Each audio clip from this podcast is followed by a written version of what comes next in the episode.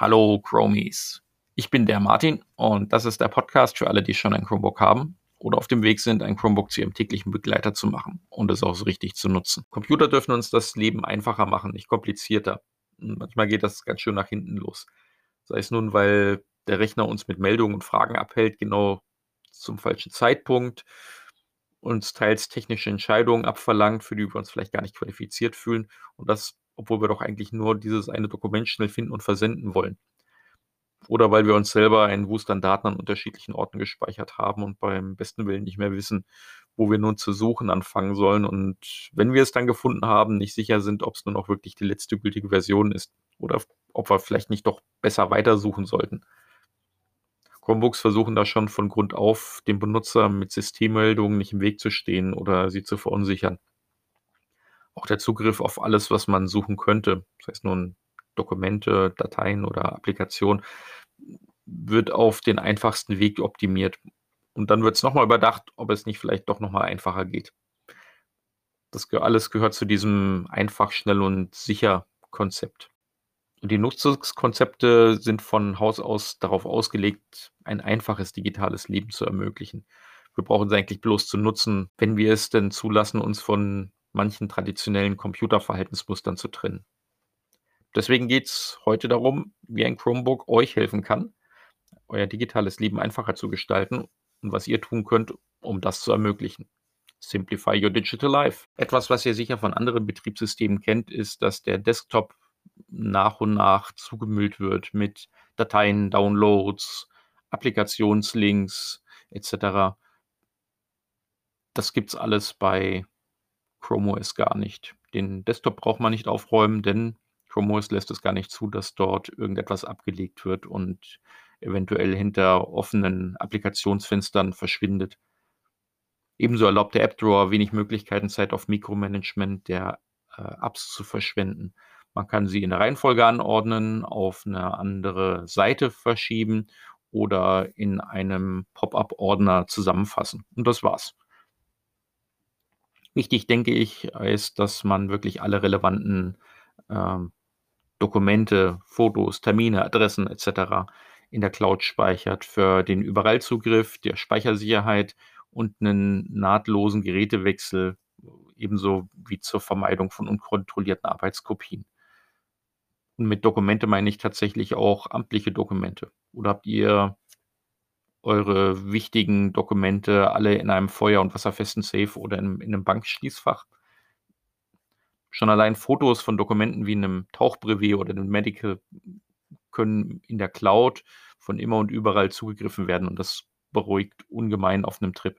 Und wenn man in Fotos dann auch noch von solchen Dokumenten eine kurze Beschreibung in der Infooption mitgibt, mit ein, zwei guten Stichwörtern, wird man sie auch nach Jahren immer wieder schnell und sicher finden. Alle nicht relevanten alten Dokumente darf man bewusst löschen oder vor dem finalen Entfernen einmal und für immer auf ein permanentes Archivmedium brennen. Es macht Sinn, in Google Fotos die Alben zu nutzen, um Fotos den Ereignissen entsprechend zusammenzufassen.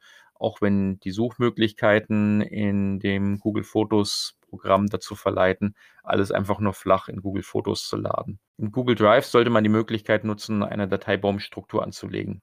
Auch wenn, genauso wie bei Google Fotos, die Suchmöglichkeiten dazu verleiten können, alles nur in das flach das Root-Verzeichnis zu speichern.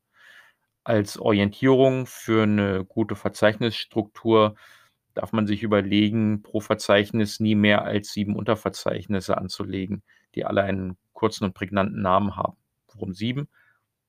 Das menschliche Gehirn ist äh, gut darin, mit bis zu sieben Elementen zu arbeiten. Bei mehr verliert es im Kurzzeitgedächtnis schnell den Überblick.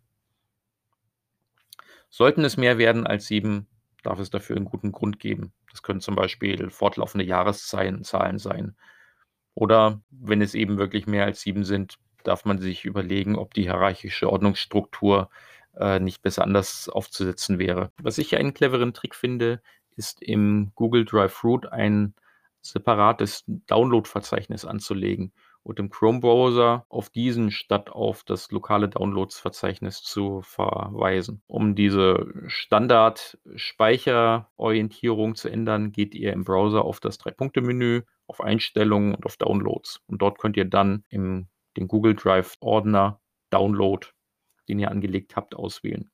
So werden dann standardmäßig, soweit nicht bewusst wirklich, das lokale Download-Ordnerverzeichnis gewählt wird, selbst normal heruntergeladene Dateien über die Cloud von anderen Geräten, auf denen man authentifiziert ist, zugreifbar und verfügbar. Man sollte sich generell bei jeder lokalen Speicherung die Gewissensfrage stellen, warum dies denn nun wirklich physisch lokal und hoffentlich nur temporär gespeichert werden muss oder ob es nicht vielleicht einen smarteren Weg in der Cloud gibt.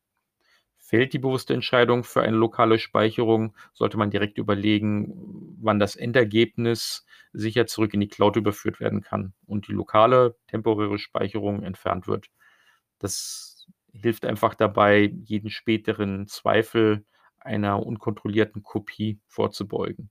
Das entlastet das zukünftige Ich ungemein. Also ich habe das Gefühl, Chrome OS erzieht einen mit seinen eher spärlichen lokalen Dateimanagement-Features mit sanftem Druck zum cloud-orientierten Umdenken.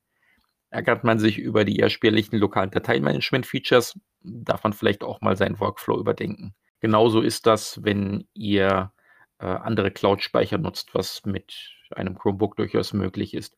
Überlegt euch klare Regeln, für welche Dateien genau und warum und wie lange ihr mögliche andere Cloud-Speicher nutzt. Reduziert die Anzahl weiterer Cloud-Speicher so weit möglich, so lassen sich wiederum unkontrollierte Arbeitskopien von Dateien vermeiden. Vermeidet Papiernotizen mit einer Notiz-App und Papierausdrucke mit Online-Dokumenten, die ihr mit der Cloud immer dabei haben könnt. Verzichtet bewusst darauf, mit einem Drucker Papiergestöber zu generieren. Wann braucht ihr wirklich einen Ausdruck. Für diese vielleicht raren Fälle geht es dann eben mal in den Copyshop. Nutzt im Chrome-Browser die Möglichkeit, für die Lesezeichen eine Ordnerbaumstruktur anzulegen. Die sieben Ordner-Orientierung kennt ihr ja bereits. Ich lege alle meine Lesezeichen generell unter dem bereits existierenden Ordner mobile Lesezeichen an. So sind sie auch alle zentral in der Cloud gespeichert und alle auch immer mobil auf meinem Smartphone mit dabei und man pflegt nicht wieder lokale, auseinanderlaufende Lesezeichenlisten parallel auf unterschiedlichen Geräten. Nutzt den Chrome-Browser Passwortmanager parallel meinetwegen zu einem manuellen Passwortmanagement-Tool. Das Einloggen in die verschiedenen Websites um einiges einfacher und es macht den Workflow angenehmer. Auch für ein einfaches, ungestörtes Arbeiten ohne Ablenkung haben ein Chromebook viele Optionen parat. Da könnt ihr zum Beispiel rechts unten bei den Einstellungen auf den Nicht-Stören-Modus gehen, um Konzentrationsphasen ohne Ablenkung zu haben. Gleich links daneben auf dem Phone-Hub könnt ihr das Smartphone ebenfalls auf Nicht-Stören stellen. Und wenn ihr es noch feiner verwalten wollt, könnt ihr unter Einstellungen Apps genau für jede einzelne Applikation festlegen, ob sie mit einer Mitteilung euch über etwas informieren darf oder nicht. Wenn ihr schon bei den Einstellungen der Apps seid, habt ihr hier eine vollständige Liste über alle eure eingerichteten Apps auf dem Chromebook, die ihr durchaus mal durchschauen und ausmisten könnt. Das schafft Überblick.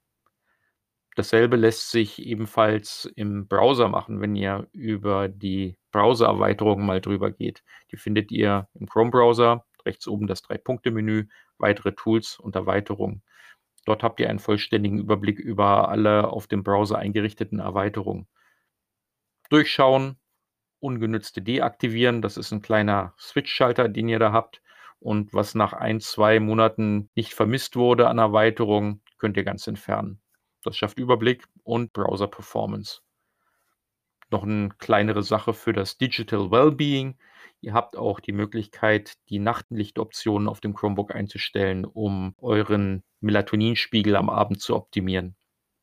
Das Ganze kann auch automatisiert geschehen, also nicht nach festen Uhrzeiten, sondern ihr sagt einfach von Sonnenuntergang bis Sonnenaufgang und das wird dann je nach Jahreszeit und dem aktuellen Sonnenstand für euch automatisch geschehen. Und wenn wir schon beim Ausmisten sind, kann man auch durchaus mal den Ablagebalken unten auf dem Bildschirm durchschauen und überprüfen. Denn ist die Ablage bereits schon mit ein, zwei zusätzlichen Apps voll und man muss anfangen zu scrollen, ist das nicht gerade produktivitätsfördernd Gibt es vielleicht angepinnte Apps, die doch nur nicht so häufig genutzt werden oder aufgrund möglicher Ablenkungen besser gar nicht so einfach im schnellen Zugriff sein sollten?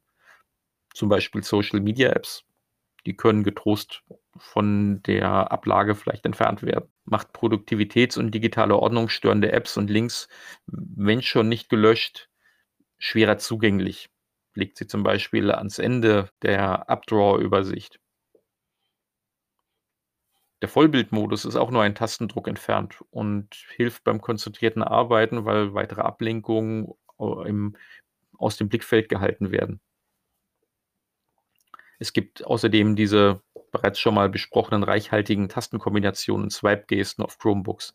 Die macht es auf alle Fälle Sinn zu lernen, um noch effizienter und produktiver zu arbeiten. Durchforstet mal die Chrome-Browser-Erweiterungen, die vielleicht in euren Workflow noch etwas mehr Produktivität bringen können. Sei es nun ein einfacher Werbeblocker wie uBlock Origin oder äh, für Vielschreiber ein Textbaustein-Tool wie TextBlaze. Auch bei der Suche nach neuen Apps gibt den Google Apps vielleicht als erstes eine Chance. Nicht immer haben sie vielleicht den letzten Schrei an Features, doch dafür meist die höchste Integration und Bedienungseinfachheit und Konsistenz über alle Geräte hinweg. Gebt E-Books eine Chance. Für sequenzielle Lesen wie etwa Romane ist ein E-Reader auf einer Android-App wie Pocketbook, auf einem Convertible Chromebook eine echte ernstzunehmende Alternative zu verstaubten Bücherstapeln zu Hause oder unterwegs. Zugegeben, zum Lernen bevorzuge ich immer noch Fachbücher aus Papier, obwohl die Suchfunktion über den Index auch manchmal nicht optimal funktioniert. Das war jetzt ein wilder Mix aus Simplify Your Digital Life und Minimalismus. Doch ich denke, Chromebooks und die Cloud sind sehr passende Werkzeuge für diese Denkansätze. Chromebooks können richtig genutzt den Großteil aller anfallenden digitalen Aufgaben für die Breite aller Benutzer kostengünstig vereinfachen.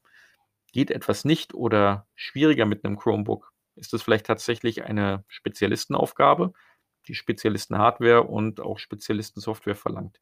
Und dann ist die Frage, ob man diesen Teil des Workflow-Prozesses nun tatsächlich gerne und auch effektiv selber erledigt oder nicht besser wirklich einem Spezialisten gibt. Oder der Arbeitsworkflow ist gewachsen und aus alten IT-Ansätzen längstwürdig vielleicht zu überdenken. Stichwort Tabellenkalkulation und riesige Makroprogrammierung. Ich hoffe, ich konnte euch ein paar Motivationen geben, euer digitales Leben ein Stück einfacher zu gestalten, um euer tatsächliches Leben noch mehr genießen zu können. Ich bin der Martin und abonniert den Podcast, wenn ihr schon ein Chromebook habt oder auf dem Weg seid, ein Chromebook zu eurem täglichen Begleiter eines einfacheren digitalen Lebens zu machen.